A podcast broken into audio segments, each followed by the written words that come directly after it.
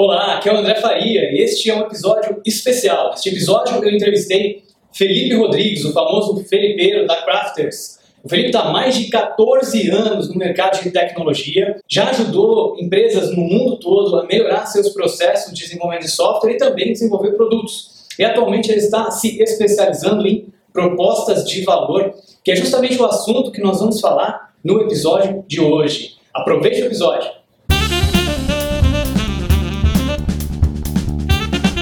Pois é, a gente está trabalhando com proposta de valor aí pelos últimos dois anos já, quase três anos, intensificando agora nesse último ano com algumas, alguns clientes legais. A gente, a gente ajudou uma empresa no Canadá, ajudou uma empresa na Suíça a trabalhar a proposta de valor deles. No caso do Canadá, foi para um, um produto de software mesmo, eles fazem um aplicativo de Canvas online, coisa desse tipo. Na Suíça foi uma proposta de valor mais voltada para treinamentos e consultoria para para grandes empresas da, da, Europa e ajudamos também uma empresa em Florianópolis, a Thaler, grande amigo Rafael e, e, várias outras pessoas que tem lá, Fred, o Sebas, é, e a gente ajudou eles também a pensar, repensar a proposta de valor deles. E já faz aí mais ou menos um ano que a gente está intensificando esse conceito, tem estudado bastante sobre isso. Legal. E conta pra gente o que é exatamente proposta de valor e por que esse é um assunto tão importante né, nesse momento para as empresas. Na verdade, sempre foi muito importante para as empresas. Né? Tem ficado cada vez mais importante com, com a evolução da tecnologia e com a concorrência. Né? Seth Godin, que é o, o, o deus do marketing, né? um dos, dos, grandes autores do marketing internacional, aí, ele tem um livro que chama A Vaca Roxa, Purple Call. E eu gosto bastante desse livro. E nesse livro ele fala o seguinte: que hoje em dia não adianta mais você ter um bom produto, você tem que ter uma vaca roxa. Não adianta você ter uma boa vaca, uma vaca que dá leite, uma vaca que dá uma carne maravilhosa, que é toda malhadinha, com sininho, bonitinha, não adianta. Você tem que ter algo que chame atenção. E a analogia que ele faz é a seguinte: você está andando de repente numa estrada no, no, no, sul da França e vendo todas aquelas fazendas lindas, bonitas, europeias, aquelas vaquinhas bonitas lá no sul da França. Só que se você ficar olhando todas as vacas iguais, por 10 minutos ou menos, sei lá, você viu as primeiras 20 vagas, você achou lindo. As outras 50, 500 vagas que você vê, pô, você vai falar, olha, cansei de ver vaca, eu quero ver outra coisa. E aí você tiver 10 minutos vendo vaca, mas de repente você olha e vê uma vaca roxa, aí você vai parar o carro para tirar uma foto. E esse é o conceito que ele fala da vaca roxa. E isso explica bastante o que é uma proposta de valor e por que ela é tão importante hoje em dia. Uma proposta de valor é, é, é algo que você oferece para um determinado público e esse público ele só vai consumir aquilo, seja conteúdo, seja um produto, qualquer coisa, a oferta em si só vai consumir se tiver valor para ele. As empresas hoje precisam pensar em qual é a proposta de valor que eles vão fazer para os clientes, para a audiência deles. O que, que eles vão propor como valioso para esse pessoal? De maneira que eles consigam reconhecer que aquilo é valioso e, de fato, se engajar naquela, naquela jornada. Né? Pode ser uma jornada de compra, pode ser uma jornada de marketing, enfim, tem, tem várias outras questões aí. E, e conforme a concorrência aumenta, fica cada vez mais importante a proposta de valor. Quando você começa a entrar nesse mundo de proposta de valor, você começa a analisar a proposta de valor dos outros, né? Existe um livro que é o Value Proposition Design e ele mostra como desenhar a proposta de valor. Se você pegar esse livro ou se você pegar o livro do Business Model Generation também, ele cita exemplos de várias empresas. Que eu me lembro, eles não falam do Uber no livro, mas o Uber é um caso clássico, assim, é, é fantástico, né? Conforme você falou, você já tinha táxi, você tinha é, ônibus, você tem é, esses dois meios de transporte, né? Táxi e ônibus por muitos anos já operando, então teoricamente já é um mercado muito consolidado.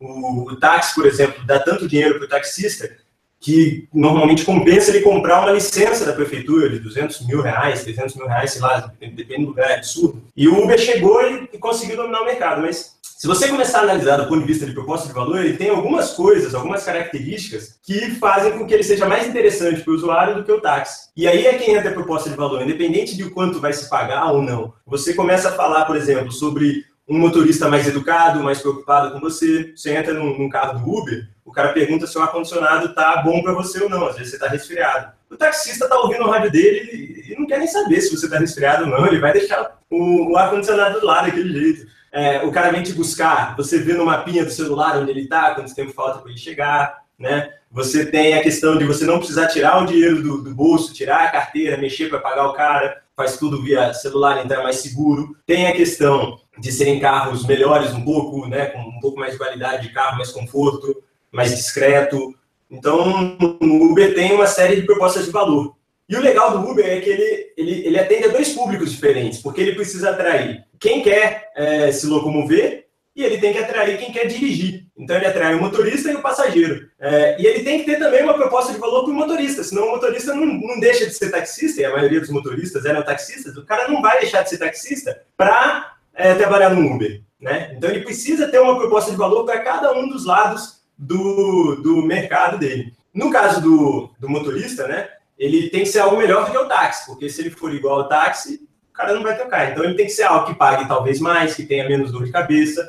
Uma coisa que acho que conta muito nas minhas conversas com motoristas do Uber, para entender a proposta de valor, é a questão da, da liberdade que o cara tem. Olha, estou disponível agora, não estou disponível, vou trabalhar tal hora, vou trabalhar é, depois. O volume de usuários, né? Tem que ter uma quantidade de usuários X para que compense para o motorista, e no caso do usuário, tem que ter uma quantidade de motoristas X para compensar para o usuário. Se você começar a pensar como é que o Uber viabilizou tudo isso, ele teve que fazer uma série de, de workshops, de, de, de reuniões de brainstorming, usar diversas técnicas para descobrir qual era a proposta de valor exata que ele ia trazer para o motorista e qual era a proposta de valor para o passageiro. Né? Então, é um caso, assim, que vale muito a pena ser estudado. É um caso típico de, de, de mercado de dois lados, né? É, eu sempre gosto de lembrar também do, dos videogames a gente que é a mesma coisa, a gente tem os caras que estão desenvolvendo os jogos de um lado e tem os caras que estão jogando do outro.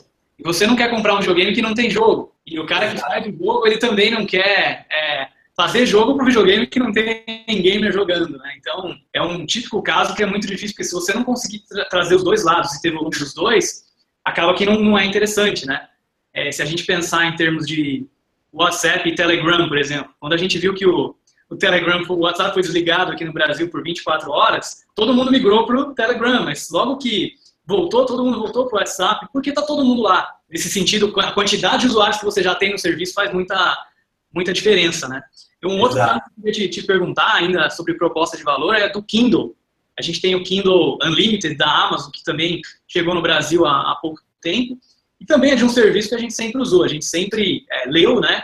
Ou indo numa biblioteca e pagando uma mensalidade para poder acessar os livros que tem lá, ou então a gente vai é, numa, numa livraria e compra né, o nosso livro, e o Kindle Unlimited acabou de chegar, e o que você acha que eles trouxeram assim, de diferencial, em termos de proposta de valor, o que, que, que eles vão, vão trazer para se tornar uma vaca roxa em relação a todas as opções que a gente tem aí? O caso do Kindle, a Amazon é, é genial em relação à proposta de valor. Né? Se você pensar na, na, no e-commerce da Amazon, eles têm aqueles reviews sobre os produtos, e aquilo é um diferencial deles. É, mas falando do Kindle Unlimited especificamente, ou do Kindle, repara que, primeiro, a Amazon vendia livro físico. E aí ela pensou, poxa, às vezes o cara precisa levar quatro, cinco livros, ele está lendo mais de um ao mesmo tempo, será que não seria legal ele levar num, de uma maneira muito leve, né? E aí ele, ele surgiu com o Kindle, o dispositivo mesmo, que você tinha aquela leitura, ele é muito mais leve que um livro, você consegue ler de cabeça para baixo, você leva ele em qualquer lugar, o volume dele é muito, muito pequeno. E a proposta de valor era essa. Você tem ali é, 50 mil páginas em um tamanho muito específico e num peso muito leve, que cabia em qualquer bolsa, você levava despercebido. Que é muito similar com a proposta de um smartphone hoje. Você tem um computador inteiro, né, que antigamente tem até umas imagens que rolam na internet. Tudo que, que você tinha antigamente que substituía, foi substituído pelo smartphone, o volume que ele ocupava de uma mesa inteira. Tipo, no smartphone você tem um negócio minúsculo, né? E aí a proposta de valor do Kindle era essa. Só que de repente surge o Kindle Unlimited, que a proposta é diferente, completamente diferente, porque hoje o Kindle é uma realidade de mercado, muita gente tem. Só que aí o cara tem que comprar cada livro. Pô, às vezes você compra um livro, você lê ele rapidinho, e aí o que você vai fazer com aquele livro? E esse modelo de, de assinatura está se revelando muito forte, né? Pega o Netflix, por exemplo. E a, Amazon queria ter nisso. Então a proposta de valor é isso: olha, consuma quantos livros você quiser. Ou seja, uma biblioteca infinita de livros. Você baixa o livro, lê, devolve, e você pode baixar de novo e ler, enfim. E é o Kindle Unlimited, até o nome está relacionado com isso. O que é legal que, que isso diferencia a proposta de valor de modelo de negócio. A proposta de valor não é fazer receber mensalidades. A proposta de valor da Amazon não é receber mensalidades por livros. A proposta de valor é diferente. A proposta de valor é: eu te entrego livros ilimitados. Você gostou? Te, te interessa? Beleza, te interessa. Legal. Em contrapartida, você tem que me pagar alguma coisa. E aí entra a mensalidade. E o usuário gosta de mensalidade porque é simples. Você bota lá no cartão de crédito, todo mês vai pagar e você consome, né? É, e pegando um gancho nisso, né, nessa separação entre proposta de valor e, e modelo de negócio, dá para voltar a falar do videogame que você mencionou. E eu acho que, assim, é fantástico. Você deu exemplo você pode pegar o exemplo de, de, de, do cara que faz o jogo e o cara que consome o jogo. E o videogame está ali como um pivô central, né? Então, no PlayStation você tem aquele jogo que é exclusivo e tem mais, sei lá, 200 outros títulos lá. E o cara compra o PlayStation porque tem aqueles títulos. Ah, mas de repente tem um jogo que o cara quer que só tem no Xbox. Então ele vai comprar o Xbox porque a proposta de valor é, olha, eu tenho esses jogos aqui que não tem no PlayStation e eu quero comprar esse cara aqui. A proposta de valor do Xbox e do PlayStation são muito parecidas, né? Eles meio que, que entram numa disputa tecnológica. E, e o modelo de negócio também, porque você compra o jogo e você paga pelo jogo e você paga pelo console. E o cara que vende o jogo faz o jogo para o console que tem mais usuários para vender mais e o, o, cara do videogame ganha em cima de tudo, porque tem é, o, o, o, online, você compra os créditos, enfim, tem todo um modelo de negócio. Só que você pode pegar o exemplo do Nintendo Wii, que, que para ser honesto, eu não sei como está hoje em dia, em termos de, de, lançamento, eu acho até que, não, não sou muito assim antenado nessa questão do videogame, mas acho que tá para sair um negócio novo deles aí, que eu ouvi dizer. Mas você pega o exemplo do Nintendo Wii, que até alguns anos atrás também estava rolando bem no mercado. E o modelo de negócio é igual, você compra o console, você compra o jogo e você joga. E o cara que faz o jogo vai ganhar dinheiro com o jogo, e o cara que vende console vai, vai, vai ganhar dinheiro com o console. Mas a proposta de valor do Nintendo Wii é completamente diferente do PlayStation e do Xbox. São coisas completamente diferentes. O Nintendo Wii ele está voltado para uma família. O cara que quer jogar tênis, fingindo que está jogando tênis. O uhum. cara que, o cara que, sei lá, quer fazer exercício em casa, né? E a proposta do valor do Nintendo Wii é isso. Inclusive os jogos são mais orientados para esse tipo de público porque é uma proposta de valor diferente. Como a Nintendo abocanhou esse mercado muito forte, porque a proposta de valor era muito bem direcionada e diferente do PlayStation e do Xbox, a Microsoft decidiu que queria também pegar esse mercado. E aí surgiu com uma nova proposta de valor, que era o Kinect. E aí, pô, o Kinect é uma proposta de valor igualzinha do Nintendo Wii, só que mais avançada, porque você não precisava ter o controle na mão, não corria aquele risco dos caras do Nintendo de bater o controle na estante e quebrar o controle, sei lá, coisa assim, que dificultou a vida do Nintendo Wii, porque aí você pegou todo o mercado do Xbox e começou a atender também o público do, do, da Nintendo. Então, você vê como que é essa questão de proposta de valor. O mesmo modelo de negócio de vendas de jogos, de venda de consoles, mesmo os canais de distribuição, que são as lojas que vendiam o jogo, tinha PlayStation, Xbox e Wii, né? Mas propostas de valor completamente diferentes. E às vezes você até consegue criar ou encontrar um novo mercado, né? Um submercado dentro daquele mercado, quando você faz uma proposta de valor diferenciada, porque assim, todo mundo já jogava videogame, mas de repente aquela coisa de jogar em família é um novo público que não estava sendo bem atendido, né? Um oceano azul ali, pelo menos no começo do Nintendo Wii. E claro, depois a concorrência percebeu que aquilo era interessante e começou a embarcar também, né? E, e, isso me lembra bastante também, Felipe, da época do software, da indústria de software, que a gente começou a ver os primeiros sistemas no modelo SaaS, né? por exemplo, Salesforce. Então a gente tinha um momento em que você pagava super caro numa licença de software, que muitas vezes valia eternamente ali. Você pagava muito caro numa implantação de software, que era demorada e cara, né? e você tinha que comprar as atualizações toda vez que você quisesse alguma novidade e pagar a implantação de novo. E aí, uma proposta de valor completamente diferente é você poder, primeiro, não ter que se preocupar em instalar isso aí tudo, você não ter que se preocupar em ter servidor, em ter uma equipe de TI interna para poder manter aquilo funcionando, e aquilo está tudo, de repente, rodando na nuvem como um serviço que simplesmente está lá e funciona, e toda vez que atualiza, você tem a versão nova automaticamente sem se preocupar. Do ponto de vista de quem usa, é uma experiência completamente diferente, né? Embora no final o serviço é o mesmo, né? O produto final é o mesmo. E o software as a service mudou o mundo, cara. Se você pegar exemplos como, sei lá, Photoshop, é, Flash, o AutoCAD, eram os softwares mais pirateados do mundo, assim, né? Até hoje. E, e esses caras mudaram para o modelo de assinatura. A Autodesk do AutoCAD, do, do, do 3D Max, etc e tal, já tem um modelo de assinatura nos Estados Unidos. No Brasil ainda tem alguns barões que estão ainda, né? Então você ainda tem que pagar no Brasil, sei lá, 8 mil reais para ter uma cópia do AutoCAD. E, mas assim, a Autodesk está tá mudando para assinatura, nos Estados Unidos já é assinatura, e está muito antenada de que reter o software não é a proposta de valor que funciona mais. Isso mudou. Tanto que eles agora anunciaram que para todos os estudantes e entidades é, educacionais, o AutoCAD, todos os softwares da Autodesk são gratuitos, sem marca d'água, sem nada. Todos... Então você vai lá e usa. Se é estudante, usa, à vontade. Se é dono de uma escola, se é professor numa universidade, use à vontade. Então, eles estão disseminando para que eles consigam mais usuários e mais assinaturas. Aí você não precisa mais cobrar 8 mil reais de 100 pessoas, porque você vai cobrar 80 reais de 10 mil pessoas. É, e o caso do Photoshop, por exemplo, dos softwares da Adobe, você paga lá, sei lá, acho que é 29 reais por mês ou 60 reais por mês, não lembro quanto que eu pago, preciso até ver. É, e aí você tem o, o, Photoshop, o Flash, o Premiere, você tem todos os softwares, o Illustrator e o Lightroom, que eu uso bastante para foto, que eu também, de vez em quando, sou, sou fotógrafo. E aí a gente se sente muito mais tranquilo em pagar 60 reais por mês do que ter que comprar um Photoshop e pagar 2 mil reais. Para a empresa, eles oferecem todos os softwares num pacote simples, né? E então para o usuário, a proposta de valor é, olha, saia da ilegalidade, deixe de piratear, tenha o suporte autorizado, não sofra com a fiscalização e tenha acesso a todos os softwares com dois cliques. E você vai pagar barato, você vai pagar 60 reais por mês, não é um negócio que dói no seu bolso, você vai ter que tirar lá 4 mil reais numa paulada, né? Então é uma proposta de valor muito clara. Parece que parece também assim, a gente consegue perceber que houve um shift, né, uma mudança no consumidor em que ele passou a valorizar muito mais o poder usar, né, do que o ter. Então a gente vê uma tendência enorme nessa questão de, de uso, né? Então software as a service é um exemplo disso. Você paga uma mensalidade para usar, a partir do momento que você parou de pagar, você não tem mais nada, né? A licença ficava sendo sua.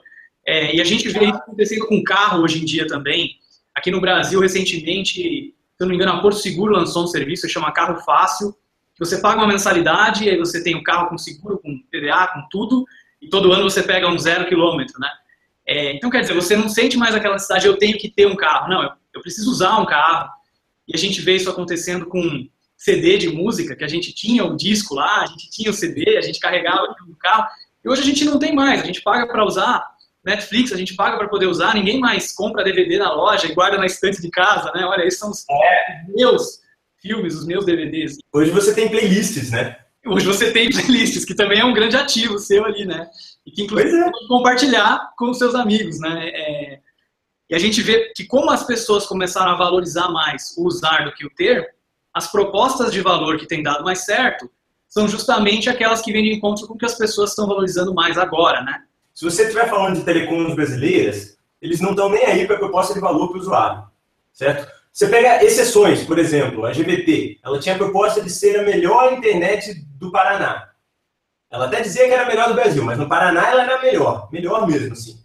Só que foi comprada pela Vivo. Foi comprada e, e beleza, agora não tem mais proposta de valor. Essas empresas compram base de clientes. Aí sai GBT entra Vivo acabou, né? Então, no mercado de telecom, eu não vejo, eu vejo que as empresas estão muito atrasadas. Eu vejo que as empresas estão com uma dificuldade grande. Essa disputa aí de internet limitada aí é um exemplo disso. Eles estão pensando em cortar custos, ao invés de pensar em produzir uma nova proposta de valor para ter mais lucro. Porque se eles tiverem uma boa proposta de valor, aquela telecom chegar com uma infra boa, com uma qualidade europeia de, de internet, ou uma qualidade americana de internet, cara, vai levar o mercado inteiro e vai cobrar o dobro do preço e o pessoal vai pagar feliz. Agora, você tem outros exemplos. Eletrodomésticos. Será que esses caras estão preocupados com a proposta de valor?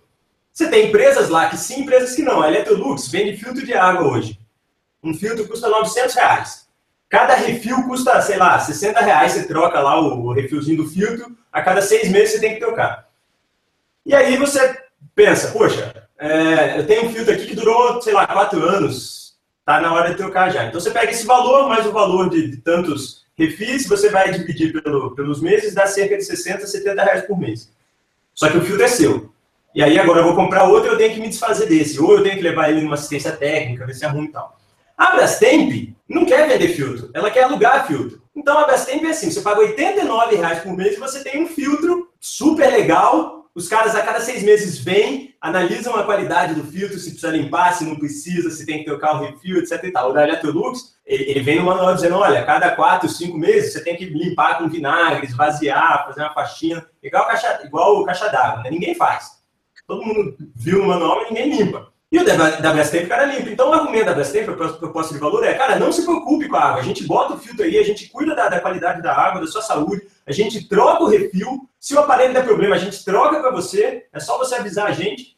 E você vai pagar 89 reais por mês. É mais caro que o da Electrolux, mas a proposta de valor é muito mais interessante. Então, a Brastemp já se preocupou com a proposta de valor. A Electrolux, não necessariamente. Agora, se você traz isso para o nosso mundo, talvez, startups, indústria de software, empresas que, que querem inovar com produtos, existe o conceito do Lean Startup, que eu, eu sempre bati muito nesse conceito. Assim, eu gosto dele, né? Faça um MVP, valide as suas ideias, etc. E tal. Só que eu entendo, dentro da minha, da minha humilde opinião, que o Lean Startup ele é muito focado em aprendizado. Ele é um processo para você aprender sobre o seu mercado. Uma vez que você aprende sobre o seu mercado, depois você pensa, beleza, aprendi, agora o que, que eu vou vender? E as empresas, as startups, elas vivem só com a base de MVPs. Eu vou lançar o MVP, em cima desse MVP eu vou lançar o MVP 2, depois o MVP 3, o 4, até eu conseguir tração suficiente para tirar a palavra beta e chamar de produto. Então não é mais MVP, é produto, porque eu consegui tração suficiente.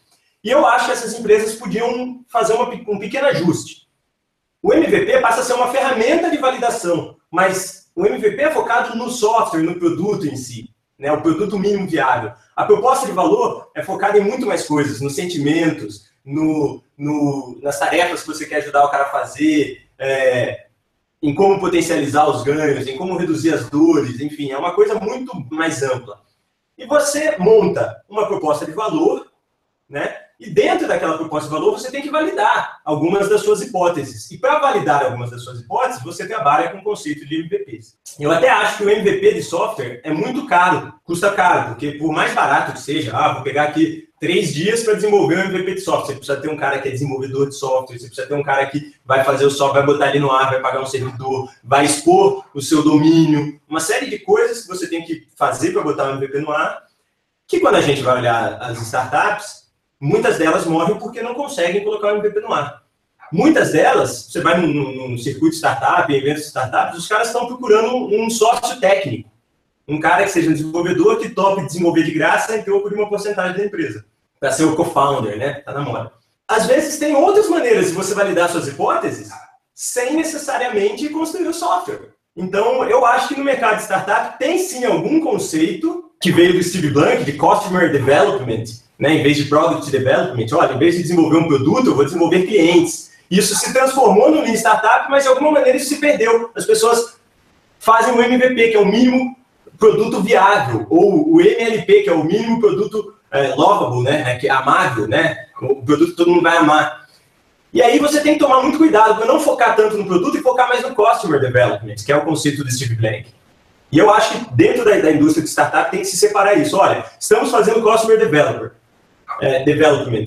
E dentro desse processo de desenvolvimento do cliente, eu vou fazer um MVP para testar uma hipótese.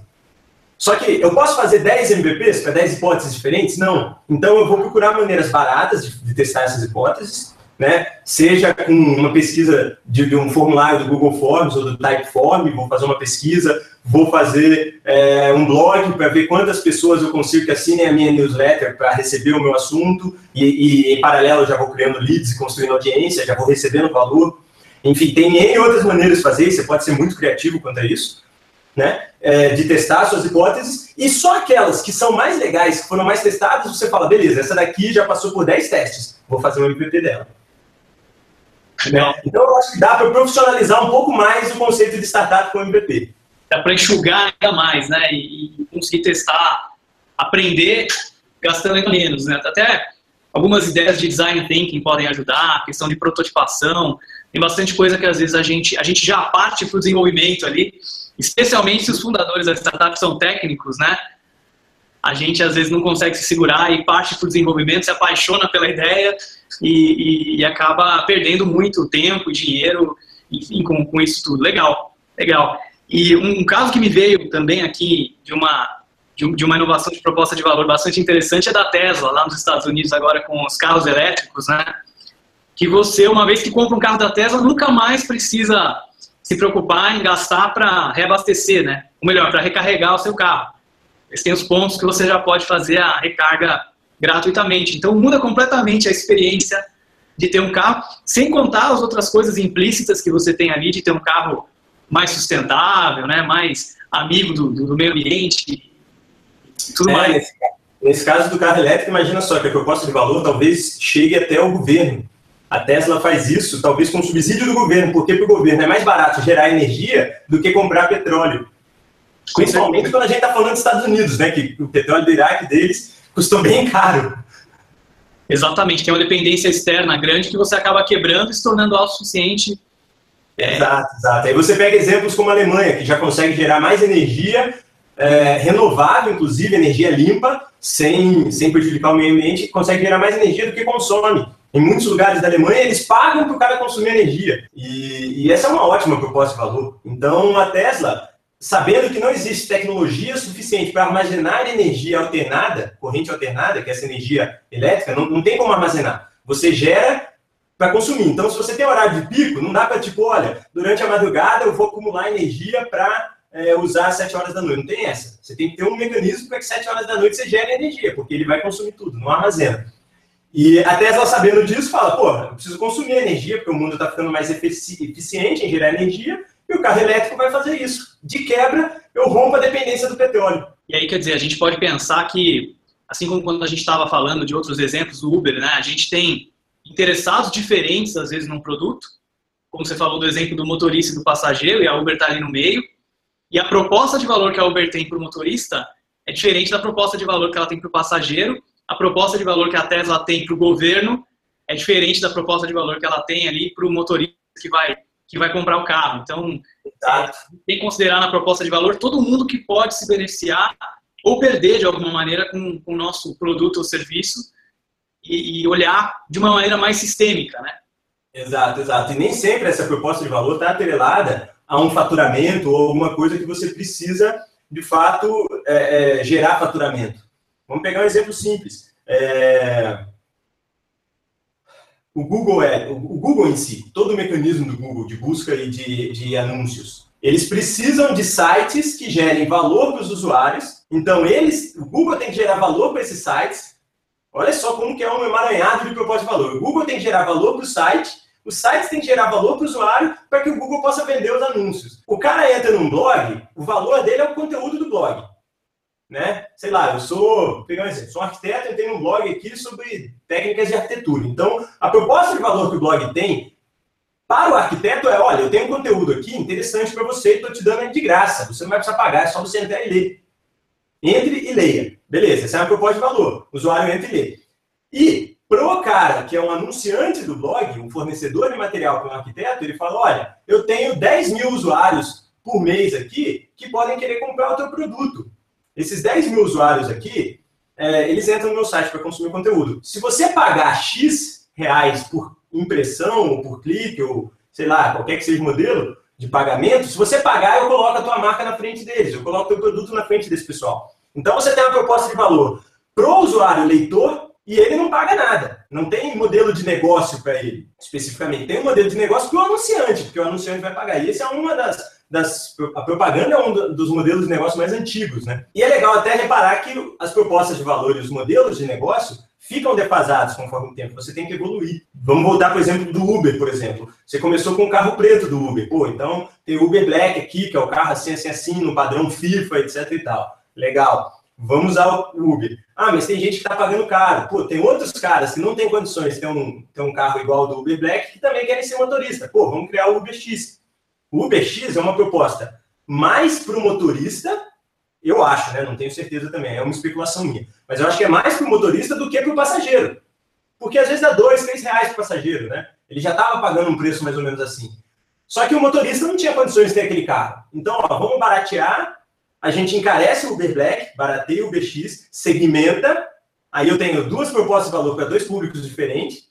Então, eu especifiquei minha proposta de valor, que já funcionava dividir ela em duas. Esse aqui é o pessoal que vai pagar mais barato, que não se importa de andar num carro mais simples. Esse aqui é o pessoal que vai pagar mais caro, porque quer andar num carro mais legal, mais chique e tal. Normalmente o Uber Black é mais rápido também, tem umas coisas assim. E teve uma nova variação, né? Agora tem o Uber Pool, ou seja, pô, eu quero pagar mais barato ainda e, se possível, conhecer outras pessoas. E aí eu tenho o Uber Pool, que eu, que eu posso pegar um carro que já tem um passageiro dentro, que eu nunca vi na vida, de repente, ou que eu já vi, e eu consigo fazer. Ou eu posso convidar um amigo meu para rachar o carro comigo. Então, tem mais duas propostas de valor. E reza a lenda, né, que, que eles estão até revendo uma das propostas de valor. O Uber Black caiu um pouco, porque todo mundo começou a entender que o UberX era suficiente, bom, bom o suficiente. Deixaram de pegar um pouco do Uber Black e começaram a pegar o UberX. Aí o que, que a Uber está pensando em fazer? É, reduzir o UberX só para ser Uber Pool. Então, quando você optar pelo UberX, você vai sempre ter um outro passageiro com você, E se você for para o Uber Black, você vai ter exclusividade. Só que aí você tem que ir para o Uber Black. Então, você vê que ele está repensando a proposta de valor. A proposta de valor do Uber Black não é mais forte o suficiente. O status de andar num carro preto, de modelo X, PTO, com um determinado conforto, não está segurando o suficiente o modelo de negócios. A proposta de valor é quem suporta o modelo de negócios. Então, o que, que eles querem fazer? Querem reforçar. Eles querem acrescentar o elemento da individualidade. Você, para andar sozinho, tem que ser no Uber Black. E se você não quiser Uber Black, você vai andar com o UberX. Segmenta bem, porque pensa nos, no, no, pessoal que, é, que é, tem a mente sustentável, que quer reduzir a emissão de carbono. Eles vão querer o Uber Black ou eles vão querer o UberX? Eles vão querer o UberX. São duas ou três pessoas dentro de um carro, reduz o número de carros na rua.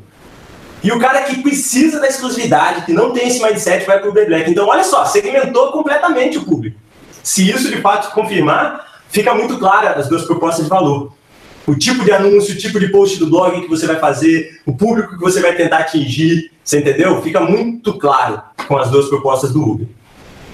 Muito bom. E bom, a gente falou bastante aí de proposta de valor e o pessoal deve estar pensando o seguinte: legal, entendi proposta de valor, eu entendi que é uma coisa dinâmica que eu tenho que inclusive revisitar o tempo todo, como o Uber pode estar fazendo agora. Mas como é que eu faço para começar? Onde é que eu posso conseguir ajuda? Onde é que eu consigo mais informações? E aí, o que, você deixa de dica aí pro pessoal, Felipe? Pois é, tem, tem alguns pontos para conseguir aí.